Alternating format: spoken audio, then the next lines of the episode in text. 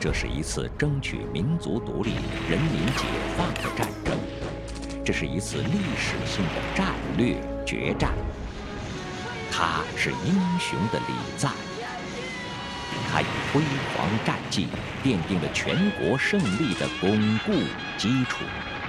国宝档案特别制作大型系列节目《人民的胜利》，带您重温七十年前的峥嵘岁月。一九四九年十月一日，开国大典上举行了盛大的阅兵仪式。一辆车身上写着“功臣号”三个字的坦克车格外引人注目。它作为坦克车方阵的指挥车，率先通过天安门城楼。在一九四九年十月一日举行的开国大典上，站在天安门城楼上的毛泽东，看到坦克车方阵打头的一辆。功臣号坦克时，一边深情地注视着他，一边向坦克车挥手。当时啊，驾驶这辆功臣号坦克的坦克手名叫董来福，被称为人民解放军的第一位坦克英雄。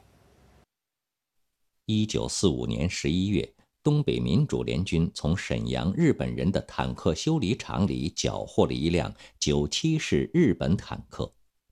这一年的十二月一日，东北坦克大队成立了，是当时各解放区中第一个正式建立的坦克部队。这辆损坏严重的九七式坦克成了人民解放军装甲兵历史上的第一车，因为其资格老。基建旧，被坦克手亲切地称为“老头坦克”。在一九四八年十月辽沈战役攻打锦州作战中，东北坦克大队首次参加了大规模城市攻坚战。驾驶老头坦克的人就是东北民主联军坦克大队的战士董来福。辽沈战役结束后，董来福和他驾驶的功臣号坦克。又随部队南下参加了平津战役。一九四九年一月十四日十时，解放天津的总攻打响了。三十辆坦克和三十辆装甲车分别配属到攻城的各个纵队。董来福驾驶着攻城号坦克长驱直入，坦克火炮将敌人的暗堡逐个摧毁，突破口被撕开，守敌狼狈逃窜。然而。坦克二连在攻击海光寺敌指挥部时，遭到了敌人的强大火力网的阻拦。当时已经进入夜战，能见度差。坦克二连指导员张云亭乘坐的坦克是冲锋在最前面的第一梯队。同车的机枪手在坦克内根本无法看清目标，而全车只剩下两发炮弹和一梭子机枪子弹了。指导员张云亭心里很着急，他对同车的机枪手说：“你驾驶坦克射击，我上去指挥。”机枪手听闻，一把抱住他的腿。机枪手知道，一旦探出顶盖，就会有生命危险。他死死拽住张云亭，说道：“指导员让我去。”张云亭说：“别再争了，这是命令。”张云亭猛地掀起炮塔顶盖，毅然将头探出坦克，指挥机枪手射击，很快压制住了敌人火力。当他再次打开顶盖搜索另一个火力点时，不幸被子弹打中头部。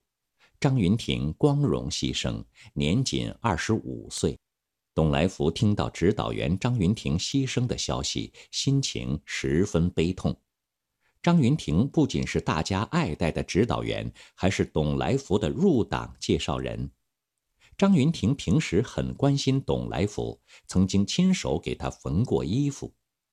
董来福写给母亲的第一封家信，也是指导员张云亭帮他写的。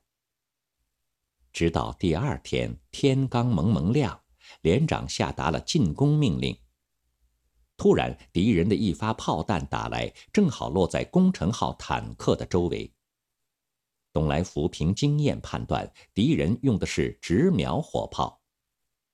此时坦克冲过去非常危险，但董来福没有犹豫，还是开着坦克冲了过去。他集中火力，把敌人海光寺指挥所轰炸成一片废墟。随后，董来福和同车的战友们继续前进。十五日午时，人民解放军各路大军在坦克率领下会师金汤桥，并将天津分割数块。当天十五时，全歼守敌十三万人，升俘敌警备司令陈长捷等七名将领。天津宣告解放。